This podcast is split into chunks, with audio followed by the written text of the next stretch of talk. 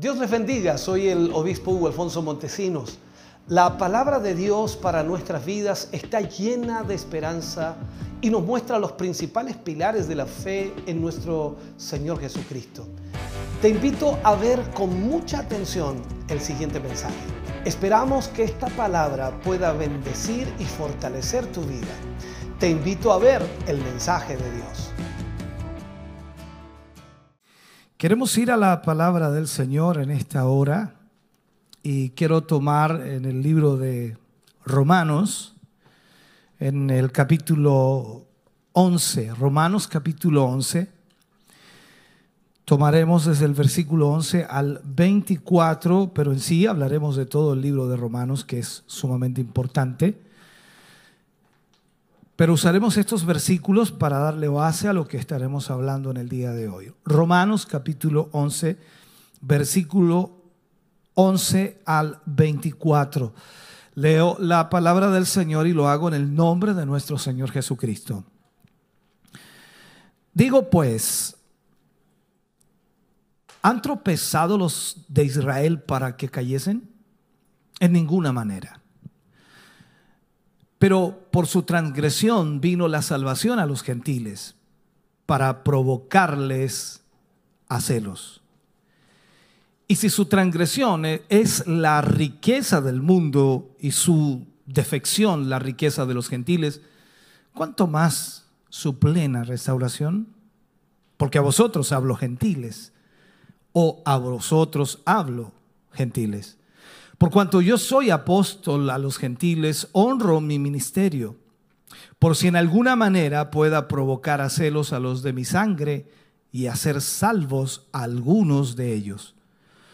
Porque si su exclusión es la reconciliación del mundo, ¿qué será su admisión si no vida de entre los muertos? Si las primicias son santas, también lo es la masa restante. Y si la raíz es santa, también lo son las ramas. Pues si algunos de las ramas o algunas de las ramas fueron desgajadas y tú siendo olivo silvestre, has sido injertado en lugar de ellas y has sido hecho participante de la raíz y de la rica savia del olivo, no te jactes contra las ramas. Y si te jactas, sabe que no sustentas tú a la raíz, sino la raíz a ti.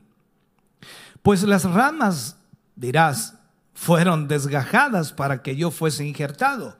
Bien, por su incredulidad fueron desgajadas, pero tú por la fe estás en pie. No te ensoberbezcas, sino teme, porque si Dios no perdonó a las ramas naturales, a ti tampoco te perdonará. Mira pues la bondad y la severidad de Dios. La severidad o la severidad ciertamente para con Dios los que cayeron o para con los que cayeron. Pero la bondad para contigo si permaneces en esa bondad. Pues de otra manera tú también serás cortado. Y aún ellos, si no permanecieren en incredulidad, serán injertados, pues poderoso es Dios para volverlos a injertar. Porque si tú fuiste cortado del que por naturaleza es olivo silvestre, y contra naturaleza fuiste injertado en el buen olivo, ¿cuánto más estos que son las ramas naturales serán injertados en su propio olivo?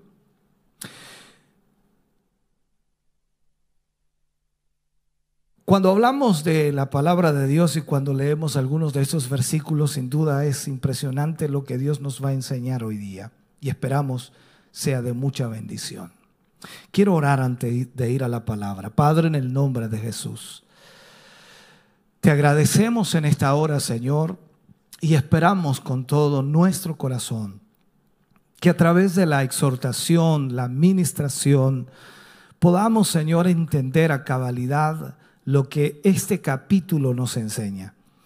No hay duda, Señor, que Pablo utilizó ejemplos importantes para darnos a entender quién era el pueblo de Israel y quiénes éramos nosotros los gentiles. De qué manera la salvación llegó también a nuestra vida. Señor, gracias por esta palabra y te pedimos y te rogamos que nos guíes en esta hora en el nombre glorioso de Jesús. Amén y amén, Señor.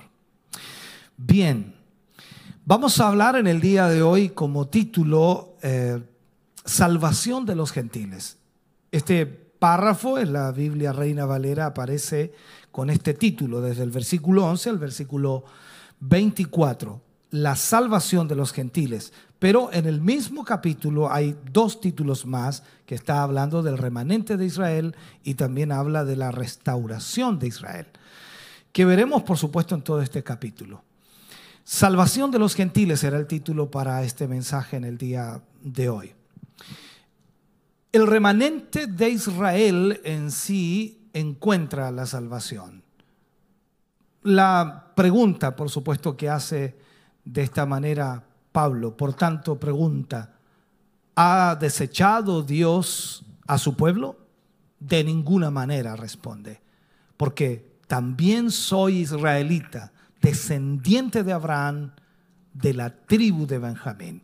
Él lo aplica de esta manera. Este versículo por sí solo en realidad es suficiente para comprobar que Dios no ha desechado a Israel. Israel sigue siendo la nación escogida por Dios y sigue siendo el pueblo escogido por Dios. Aunque además hay otros muchos versículos que nos hablan acerca de esto mismo, que también por supuesto verifican este hecho de que Israel no ha sido desechado.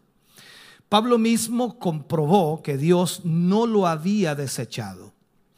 Él era un verdadero israelita de raza genuina, como alguien podría llamarle, y como dice también él mismo, descendiente de Abraham perteneciente, dice él, a la tribu de Benjamín y una de las doce tribus de Israel era la tribu de Benjamín y que nunca se separó de la nación de Israel.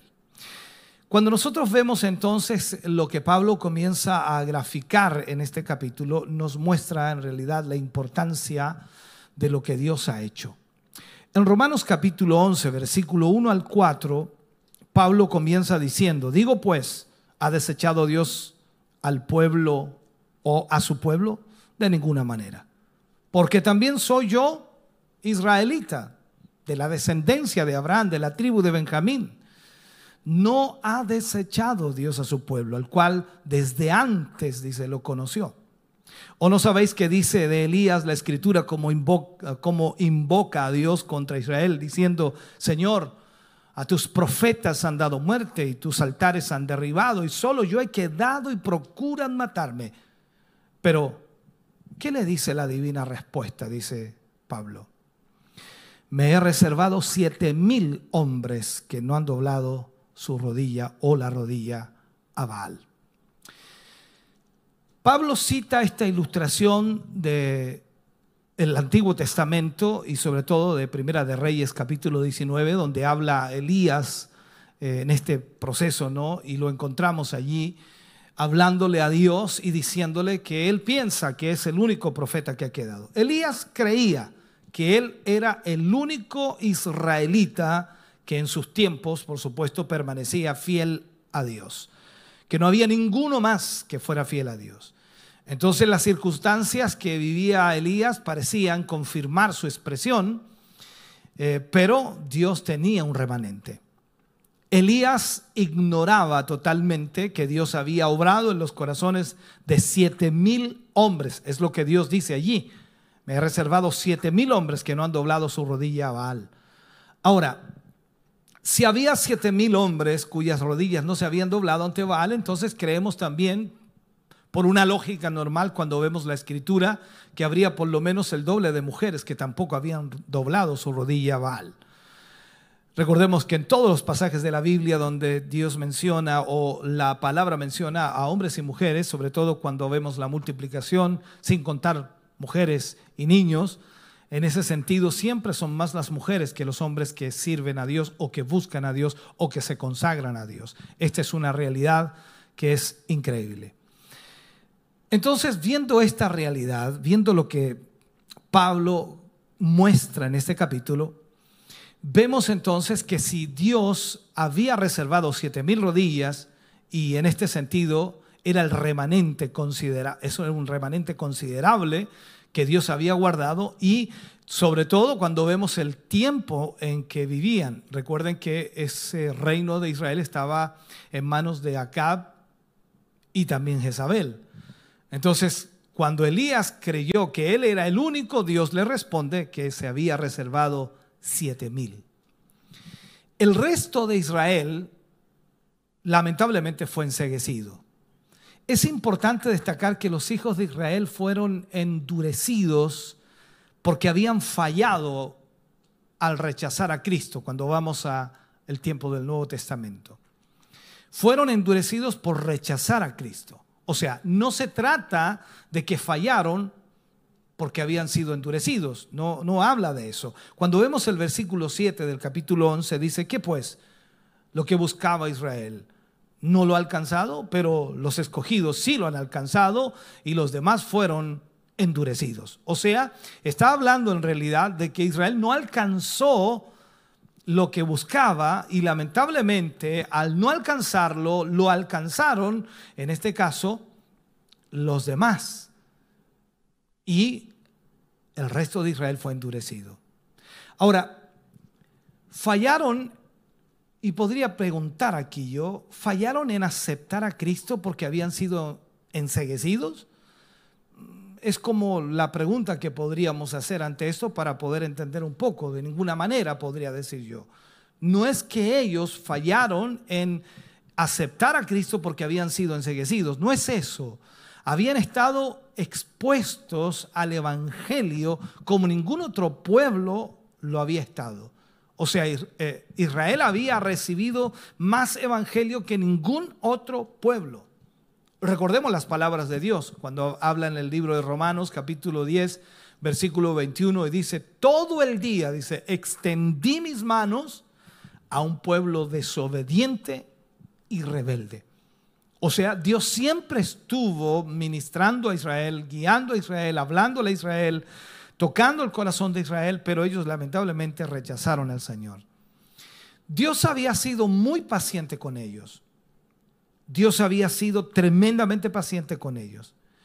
Y a causa de ese rechazo que ellos hicieron hacia Jesús, los israelitas fueron entonces enseguecidos porque no aceptaron la luz del Evangelio que Dios les ofreció. Entonces, cuando volvemos al libro de Romanos, capítulo 11, versículo 11, y dice Pablo, digo pues, ¿han tropezado los de Israel para que cayesen? En ninguna manera. Pero por su transgresión vino la salvación a los gentiles para provocarles a celos.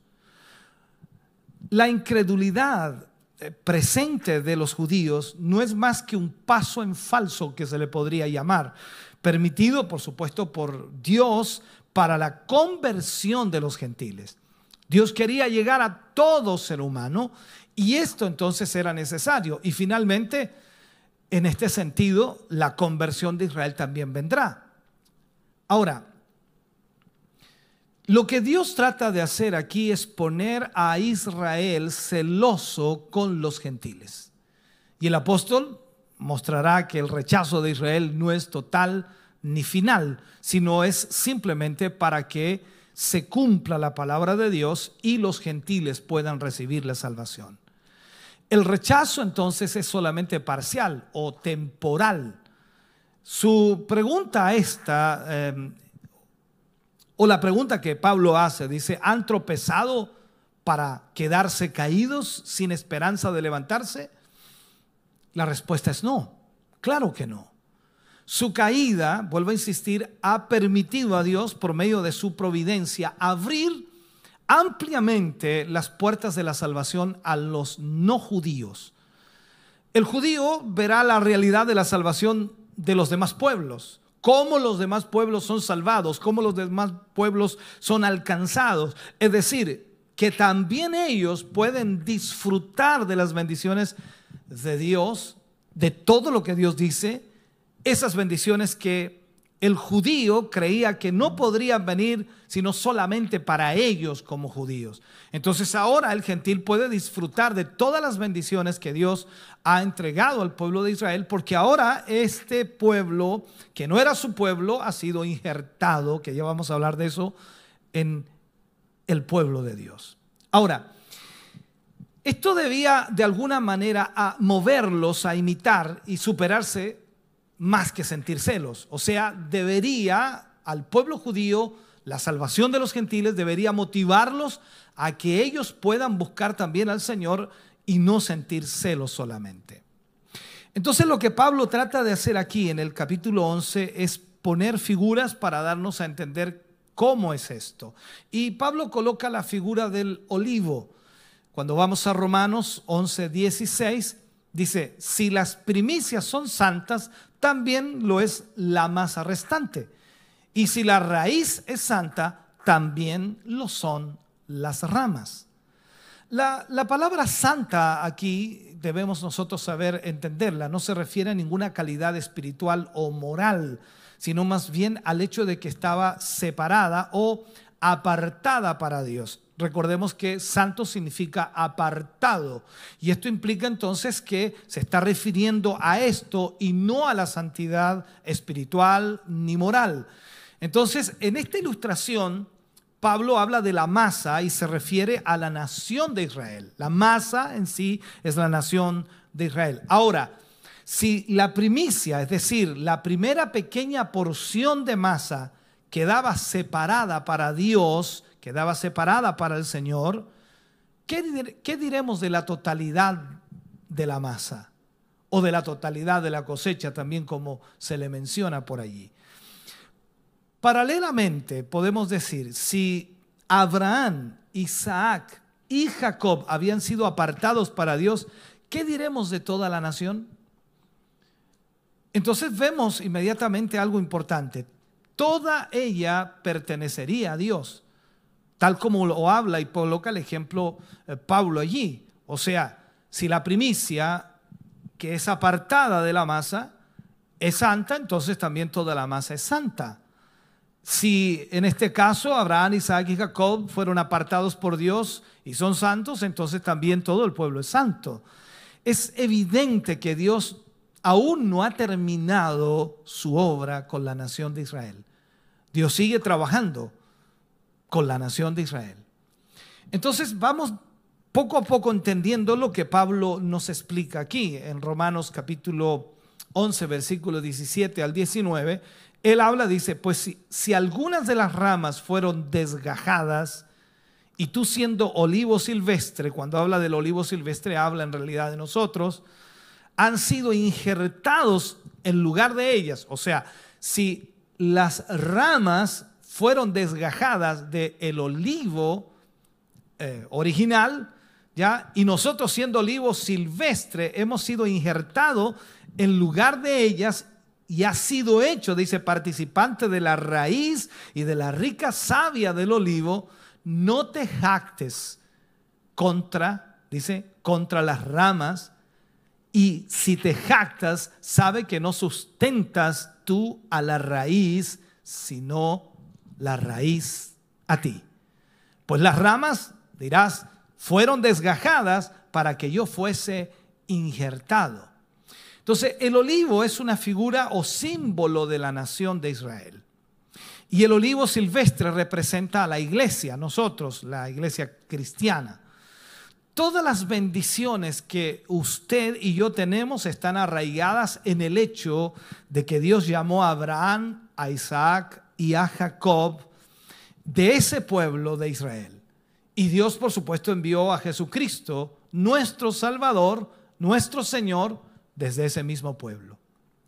Pablo entonces, ¿qué es lo que hace? Amonestó a los no judíos que no se jactaran de las otras ramas, hablando de las del pueblo de Israel que había sido desgajado, que había sido sacado del olivo, pensando ellos los gentiles de que Israel había sido desechado. Entonces le dice que por favor ellos no se jacten de las otras ramas. Es decir, no se jacten de Israel como nación, que fueron desgajados. Están, eh, estas hicieron, de alguna manera, recordemos eh, los pasajes anteriores o los capítulos anteriores, esta situación hizo que Pablo se sintiera muy frustrado y también muy angustiado por Israel. Él deseaba con todo su corazón que Israel fuera salvo, que Israel encontrara la salvación, pero no se daba. Él se preocupó por estas ramas, aunque reconoció que Dios tenía un propósito en todo esto.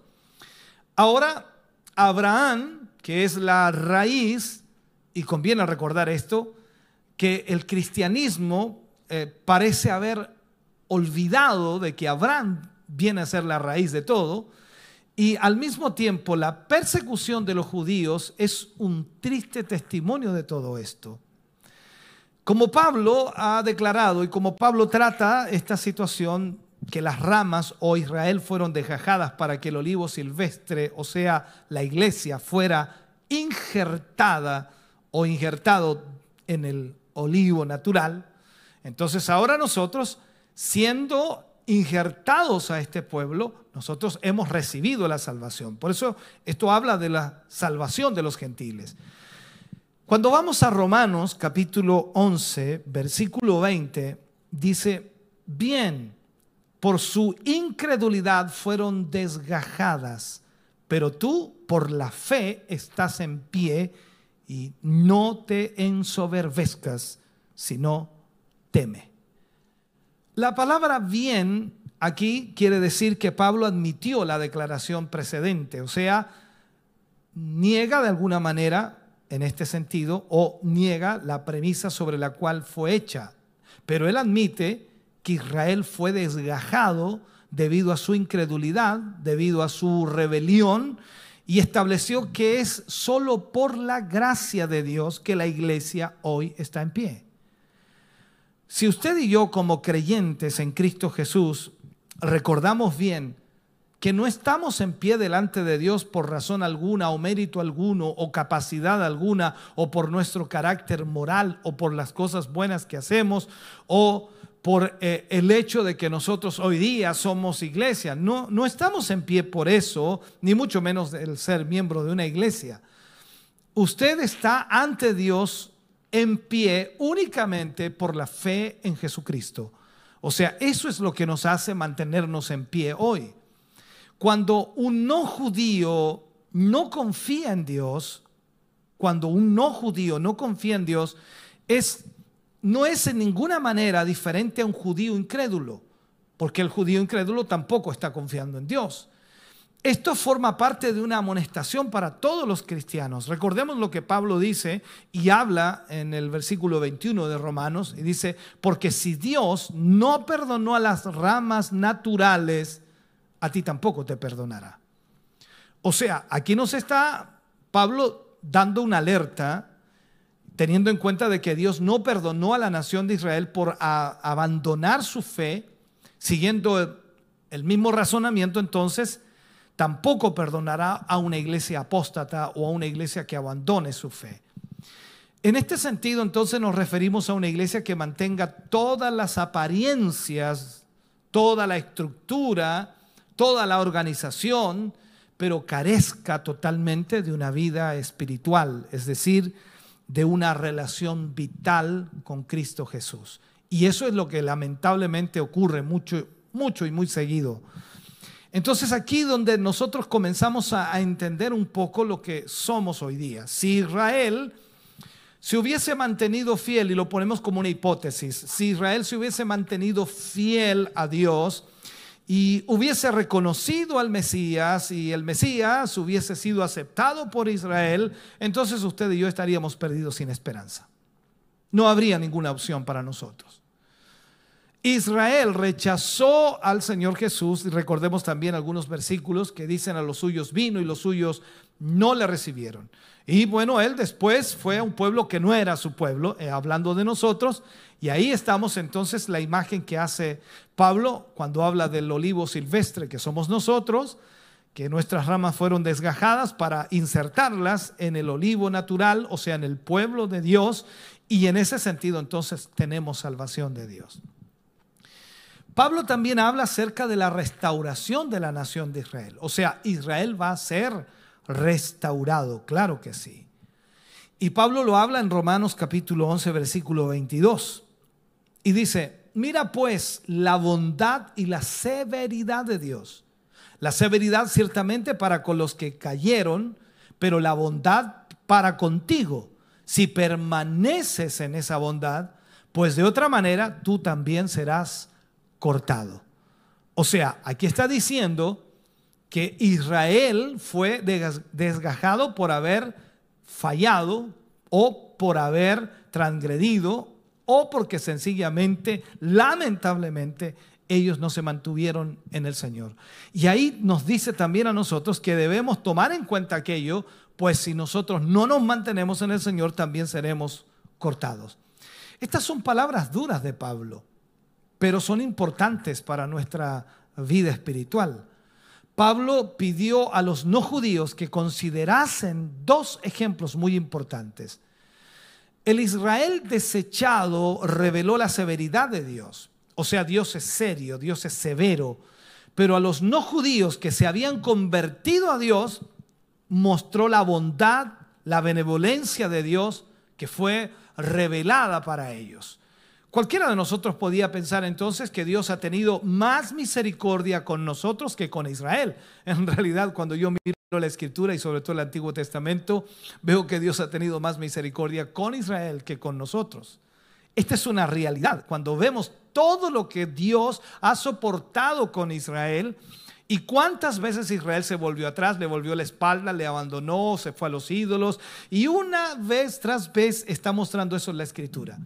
Entonces, cuando vemos nosotros lo que Pablo nos muestra, muestra dos aspectos de Dios que se necesitan de alguna manera entender o que Dios necesita revelarnos a nosotros para que comprendamos. Primero, el juicio de Dios frente al rechazo de Cristo y contra el pecado. O sea, en este sentido, Israel falló en esto. Y la gracia de Dios hacia aquellos que confían en Cristo. Cada persona que confíe en el Señor entonces recibirá la benevolencia de Dios, la misericordia de Dios. Pero aquel que le rechace entonces será desgajado o cortado, como dice también Pablo ahí en esas palabras duras que leíamos. El versículo 23 del mismo capítulo 11 Pablo dice, y aún ellos, si no permanecieren en, incredulidad, serán injertados, pues poderoso es Dios para volverlos a injertar. Aquí está hablando de Israel. Las palabras volverlo o la palabra volverlos es la palabra clave aquí. O sea, Dios restaurará nuevamente a Israel. El Antiguo Testamento deja claro el hecho de que Israel se volverá nuevamente a Dios. De acuerdo a Jeremías capítulo 23 versículos 3 al 8, Jeremías habla y dice, y yo mismo recogeré el remanente de mis ovejas de todas las tierras a donde las eché y las haré volver a sus moradas y crecerán y se multiplicarán y pondré sobre ellas pastores que las apacienten y no temerán más, ni se amedrentarán, ni serán menoscabadas, dice Jehová He aquí que vienen días, dice Jehová, en que levantaré a David o levantaré a David renuevo justo y reinará como rey, el cual será dichoso y hará juicio y justicia en la tierra. En sus días será salvo Judá e Israel habitará confiado. Y este será su nombre con el cual le llamarán Jehová, justicia nuestra. Por tanto, He aquí que vienen días, dice Jehová, en que no dirán más, vive Jehová que hizo subir a los hijos de Israel en la tierra de Egipto, sino vive Jehová que hizo subir y trajo la descendencia de la casa de Israel de tierra del norte y de todas las tierras a donde yo los había echado y habitarán en su tierra. Luego Zacarías habla de lo mismo y dice en el capítulo 12, versículo 10, dice, y derramaré sobre la casa de David y sobre los moradores de Jerusalén espíritu de gracia y de oración, y mirarán a mí, a quien traspasaron, y llorarán como se llora por hijo unigénito, afligiéndose por él, como quien se aflige por el primogénito. O sea, podríamos hablar mucho de estos versículos que acabamos de leer, pero vamos a tratar de centrarnos en la temática. Aquel día futuro será como aquella antigua fiesta del día de la expiación. Ellos se volverán a Dios con una actitud de arrepentimiento.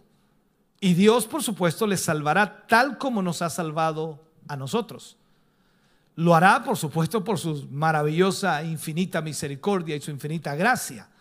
Dios es poderoso para vencer la terquedad y la rebelión del ser humano. Y en este caso también es poderoso para vencer la terquedad y la rebelión de Israel. Entonces Dios va a volver a su pueblo nuevamente a esa comunión con Él. Cuando vemos Romanos capítulo 11, versículo 24, dice, porque si tú fuiste cortado del que por naturaleza es olivo silvestre, y contra naturaleza fuiste injertado en el buen olivo, ¿cuánto más estos que son las ramas naturales serán injertados en su propio olivo? O sea, Pablo continúa con su ilustración del olivo. El olivo representaba a Israel como o con Abraham como la raíz de, de todo el pueblo. Y algunas de las ramas fueron desgajadas y la nación como tal fue rechazada. Pero Dios injertó a quienes, a los no judíos, en este caso los gentiles, no para que llegaran a ser el reemplazo de los judíos, lo cual significaría que tendrían que aceptar todo el ritual del Antiguo Testamento, vivir bajo la ley, vivir bajo todas las normativas de Israel. No, no es para eso. Nosotros fuimos injertados no para reemplazar a Israel, sino para obtener salvación como Israel. Más bien entonces el, desgajo, podríamos decirlo así, a Israel eh, injerto o injertar a la iglesia que incluye a judíos y no judíos, porque debemos entender que hay muchos judíos que están aceptando a Jesucristo y pasan a ser parte de la iglesia. Eso nos cuesta un poco entenderlo. Nosotros pensamos que si un judío acepta a Jesús, entonces él tendrá que esperar la salvación de los judíos. No, él es parte de la iglesia. Judíos y no judíos aceptan al Señor Jesucristo y directa o inmediatamente, por supuesto, cuando hablamos de la fe, como también tuvo Abraham esa fe, entonces nosotros somos injertados a la iglesia del Señor. Ahora, si a Dios le fue posible hacer esto y lo hizo, es razonable entonces concluir que puede y tomará las ramas naturales para injertarlas nuevamente en el olivo natural. O sea, estamos hablando entonces de que Dios sigue tratando con su pueblo. En otras palabras, Él no va a desechar permanentemente a Israel. Hoy alguien dice, Israel está desechado, pero no es no es que Dios le desechó para siempre, sino es por un periodo de tiempo para que la salvación llegue a los gentiles, a nosotros. Seguimos en esto. Pablo sigue, Romanos capítulo 11, versículo 28 y 29. Así que en cuanto al Evangelio, dice, son enemigos por causa de vosotros, pero en cuanto a la elección, son amados por causa de los padres, porque irrevocables son los dones y el llamamiento de Dios. En estos dos versículos, el apóstol Pablo, ¿qué hace? Estaba resumiendo la discusión que ya se había planteado. Había dos pensamientos que parecían, por supuesto, estar en pugna o en contradicción o eran contradictorios según lo que podemos apreciar a simple vista. Ambos eran ciertos, o sea, los dos pensamientos eran ciertos. En primer lugar, Israel era considerado enemigo por causa de los no judíos, para que el Evangelio pudiera ser proclamado a los no judíos. Aquí nos cuesta entender un poco, nuestra cabeza como que empieza a, complicarse.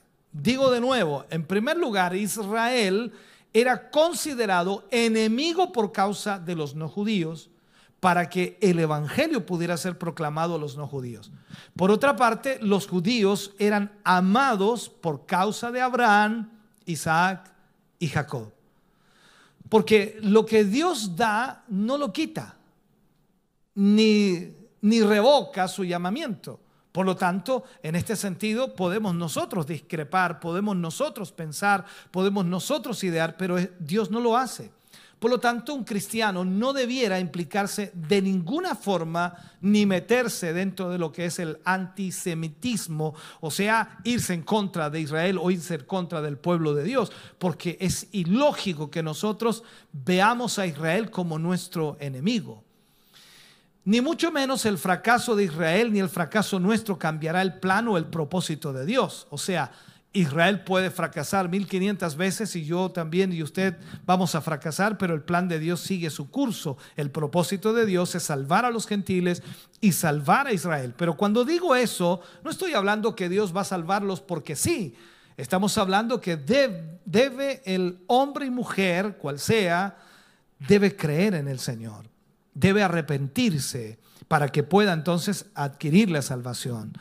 Los dones aquí habla Pablo en realidad de que no son naturales, o sea, no es algo humano, no es algo que el hombre pueda entregar, sino Dios. El llamamiento aquí no es una invitación, sino el, llamamiento es eficaz de Dios. Es un llamamiento que Dios hace y que no lo va a eliminar. Veamos lo que dice Romanos capítulo 11, versículo 30 y 31. Mire lo que dice. Pues como vosotros también en otro tiempo erais desobedientes a Dios, pero ahora habéis alcanzado misericordia por la desobediencia de ellos. Mire, lo sigue marcando Pablo. O sea, nosotros en otro tiempo éramos desobedientes a Dios, pero nosotros hemos alcanzado misericordia gracias, no sé si podemos utilizar esa palabra, gracias a la desobediencia de Israel, así también estos, o sea, Israel, han sido desobedientes para que por la misericordia concedida a vosotros, ellos también alcancen misericordia. O sea, Dios actuará y operará de la misma manera que actuó con nosotros. Él actuó con misericordia, éramos pecadores, estamos perdidos, sin esperanza. Alguien dice, no, Israel falló, eh, Israel eh, fracasó, Israel pecó. Bueno, Dios tendrá la misma misericordia con ellos. Recordemos que Pablo estaba escribiendo a los no judíos en este pasaje. La iglesia en Roma era mayormente una iglesia integrada por no judíos. Y en ese tiempo muchos judíos, o, perdón, muchos no judíos estaban siendo salvos. La iglesia de Roma estaba alcanzando a muchas personas que no eran judías y que estaban siendo salvas. Entonces, aquí él estaba destacando el contraste entre la nación de Israel y los no judíos. En los tiempos pasados, los no judíos no habían creído, pero en ese momento un remanente de los gentiles habían había obtenido la misericordia y la compasión de Dios. Y ahí entonces todo comenzó a ser diferente. Durante ese mismo periodo, Israel como nación que anteriormente había creído, ya no creía. Ese fue el problema. Y Pablo sentó el principio por el cual Dios salva al judío y al no judío. O sea, la misericordia de Dios. Es por la gracia y la misericordia de Dios. ¿Por qué va a salvar Dios a los gentiles? Por la gracia y la misericordia de Dios. ¿Por qué salvará luego a los judíos? Por la gracia y la misericordia de Dios. Y así como Dios mostró su misericordia a los no judíos, Él mostrará su misericordia también a la nación de Israel. Pablo le escribe también a los efesios hablando un poco de esto y lo hace en el capítulo 2, versículo 8 y 9. Dice, porque por gracia sois salvos por medio de la fe, dice Pablo. Y esto no de vosotros, pues es don de Dios, no por obras, dice, para que nadie se gloríe. Así estamos viendo entonces que es la gracia de Dios, la misericordia de Dios la que nos salva. La misericordia de Dios es la causa que originó la salvación de todos los hombres absolutamente de todos. Entonces vemos aquí que Pablo comienza a graficar todo esto para que nosotros podamos entenderlo. Para cerrar ya este tema, y espero que ojalá me haya seguido, a veces las ideas están muy claras en la mente, difícil de poder plantearlo, y a veces las palabras no se conjugan con lo que la mente tiene, ¿no? El motivo para restaurar a la nación de Israel. ¿Cuál será el motivo para restaurar a la nación de Israel? En el libro de Romanos, capítulo 11, versículo 33, ya tomando los últimos versículos, dice, oh profundidad de las riquezas de la sabiduría y de la ciencia de Dios. Cuán insondables son sus juicios e inescrutables sus caminos. Aquí vemos que el apóstol Pablo en realidad habla, llegado al momento de reconocer la sabiduría y la gloria reveladas en todos los asuntos que había estado considerando. Esta sección en realidad se transforma en pura alabanza y no tenemos aquí la exposición de ningún argumento, de ningún argumento. Sin embargo, podríamos decir que aquí se encuentra el argumento más grande de todos, en forma general. Si nosotros, por ejemplo, no entendemos el porqué de los tratos de Dios con Israel, el trato de Dios con los no judíos, con nosotros mismos, podemos decirlo, no es porque no haya motivo bueno y suficiente. La dificultad está en nuestra incapacidad para, ¿cómo llamarlo?, para comprender la sabiduría y los designios de Dios. Nuestra mente es tan pequeña que no alcanza a comprender los designios de Dios.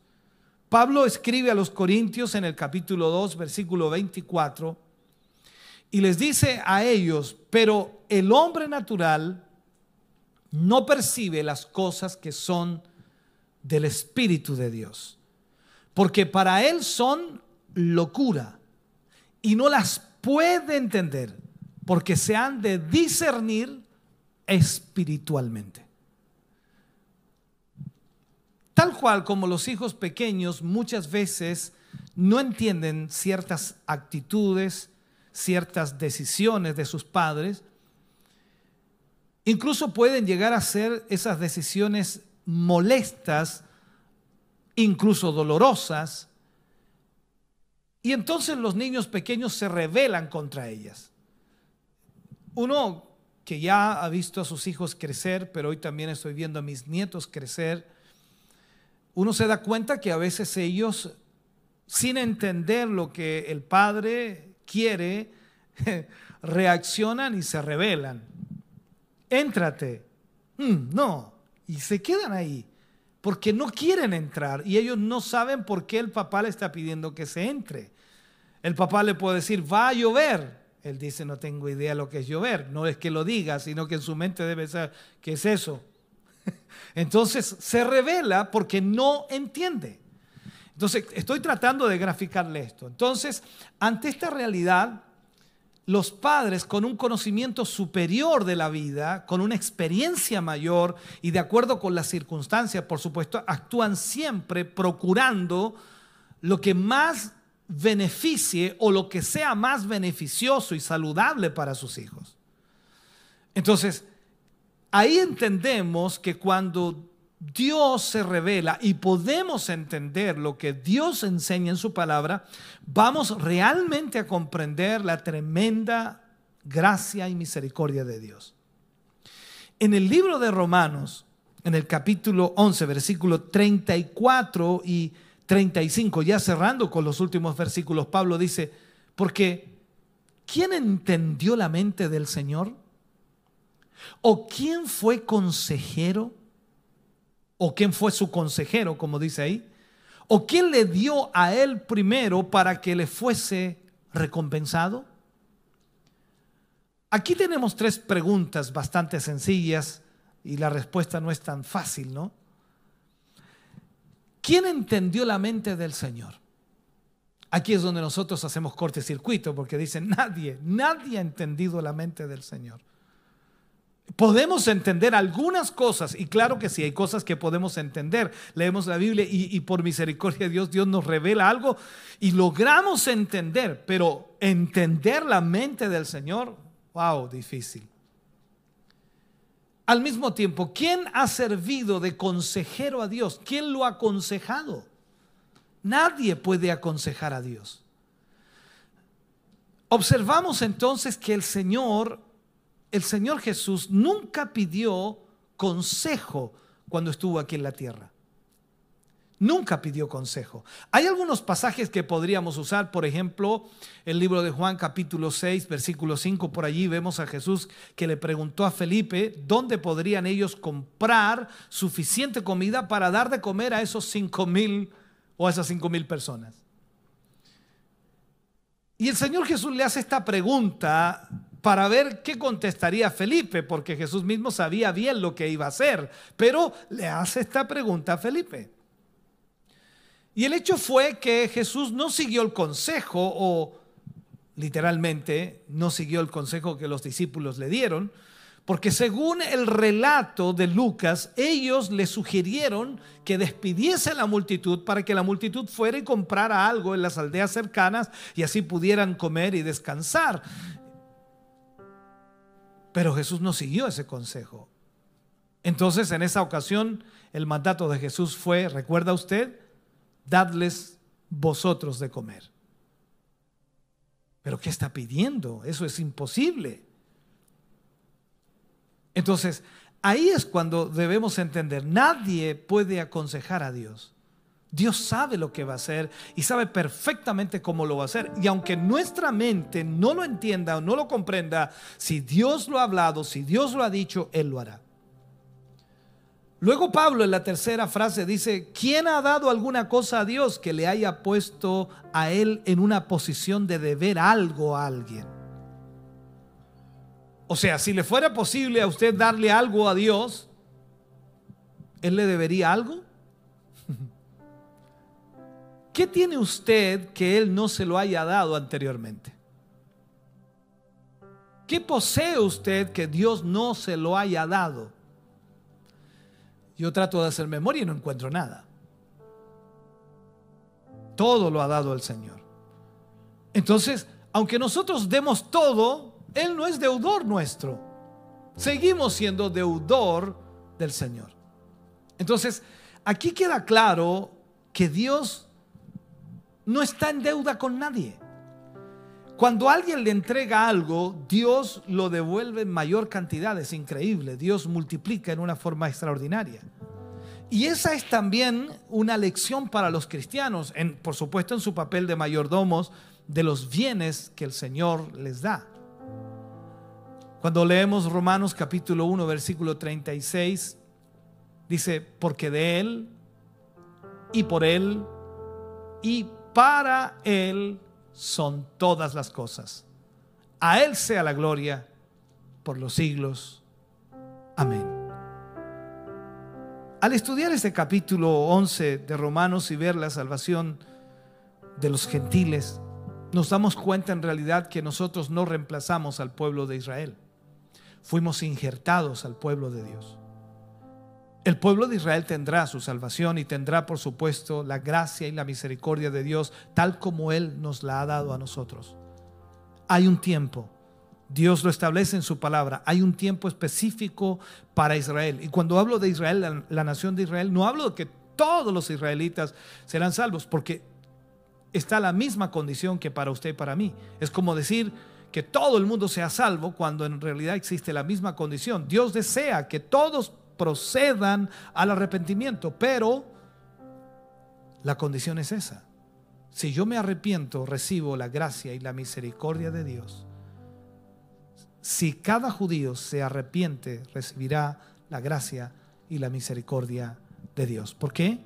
Porque la salvación para Israel es también a través de Jesucristo, nuestro Señor y Salvador. Oremos al Señor. Padre, en el nombre de Jesús vamos ante su presencia dando gracias. Cada palabra, Señor, que estudiamos y al mismo tiempo, Señor, conocemos, nos ayuda a entender tu propósito y tu bondad. Gracias, Señor, porque podemos hoy predicar, ministrar, enseñar y guiar. Gracias por tu palabra hoy. Bendice las vidas de tus hijos y de tus hijas en una forma especial. Gracias, mi Dios, por lo que nos has hablado hoy. Y te pedimos que tu sabiduría, tu conocimiento pueda revelarnos, Señor, cada palabra hoy. En el nombre de Jesús. Amén y amén, Señor. Estamos contentos de que hayas visto y escuchado este mensaje. Creo con todo mi corazón que Dios le ha bendecido. Quiero invitarles a suscribirse a mis redes sociales, donde tenemos contenido que le ayudará a alimentar su vida espiritual.